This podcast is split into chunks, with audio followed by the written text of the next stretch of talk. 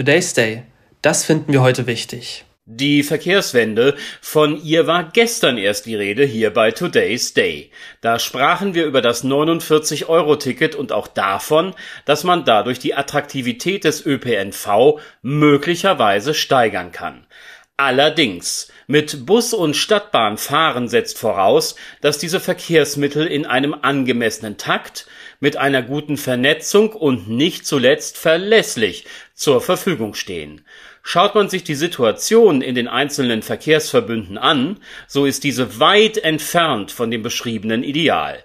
Faktisch werden die Verbindungen schlechter und die Preise steigen. So geht Verkehrswende jedenfalls nicht. Die entscheidende Ursache für die doch sehr unbefriedigende Situation, es fehlt an Fahrern. Bei einer Branchenumfrage des Verbands der Verkehrsunternehmen gab jede zweite Firma an, 2022 den Betrieb aus Gründen des Personalmangels wenigstens phasenweise eingeschränkt zu haben. Neben einer bemerkenswerten Krankheitswelle in jenem Jahr sieht man die Hauptursache im Fahrermangel. 2023 ist die Lage kaum besser. Viele Verkehrsverbünde müssen ganze Linien zumindest temporär einstellen, weil niemand verfügbar ist, der Bahnen und Busse in Bewegung halten kann. Der Altersdurchschnitt der Arbeitnehmer in diesem Bereich ist relativ hoch und bis 2030 werden circa 80.000 Fahrer nicht mehr erwerbstätig sein. Eine große Lücke beim Personal ist also absehbar Ideen zur Lösung dieser gravierenden Probleme hat der Verband der Verkehrsunternehmen.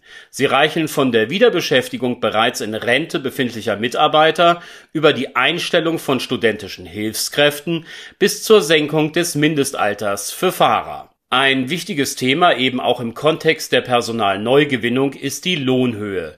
In NRW erhalten Berufsanfänger im Fahrdienst 15,60 Euro in der Stunde. Zurzeit finden die Tarifverhandlungen statt. Die Arbeitnehmervertreter fordern unter anderem 650 Euro mehr Gehalt. Die erste Gesprächsrunde zwischen der Eisenbahn- und Verkehrsgewerkschaft und der Deutschen Bahn endete bereits nach zwei Stunden. Man wird wieder zusammenkommen müssen. Und da, wo der Tarifvertrag des öffentlichen Dienstes Anwendung findet, wurde bereits letzte Woche gestreikt. Bis die Tarifpartner einen Kompromiss erarbeitet haben werden, das wird wohl noch eine ganze Weile dauern.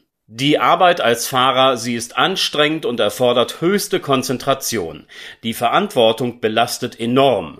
Bereitschaft zum Schichtdienst wird vorausgesetzt. Wenn bis 2030 die durch die Pensionswelle entstandene Lücke zu schließen ist und darüber hinaus nach Prognosen 20 Prozent mehr Mitarbeiter in diesem Bereich benötigt werden, muss sich etwas ändern. Es beginnt mit einer besseren Bezahlung. Praktikable Teilzeitmodelle und optimal abgestimmte Dienstpläne sowie belastungsadäquate Zulagen könnten Teile eines Angebotes an die Arbeitnehmer sein, das eine Tätigkeit als Fahrer wieder attraktiver werden lässt. Erst dann werden Bus, Stadt- und Straßenbahn zuverlässige, gut verfügbare und zum Individualverkehr konkurrenzfähige ÖPNV-Angebote sein können. Today's Day ein Projekt von netkiosk.digital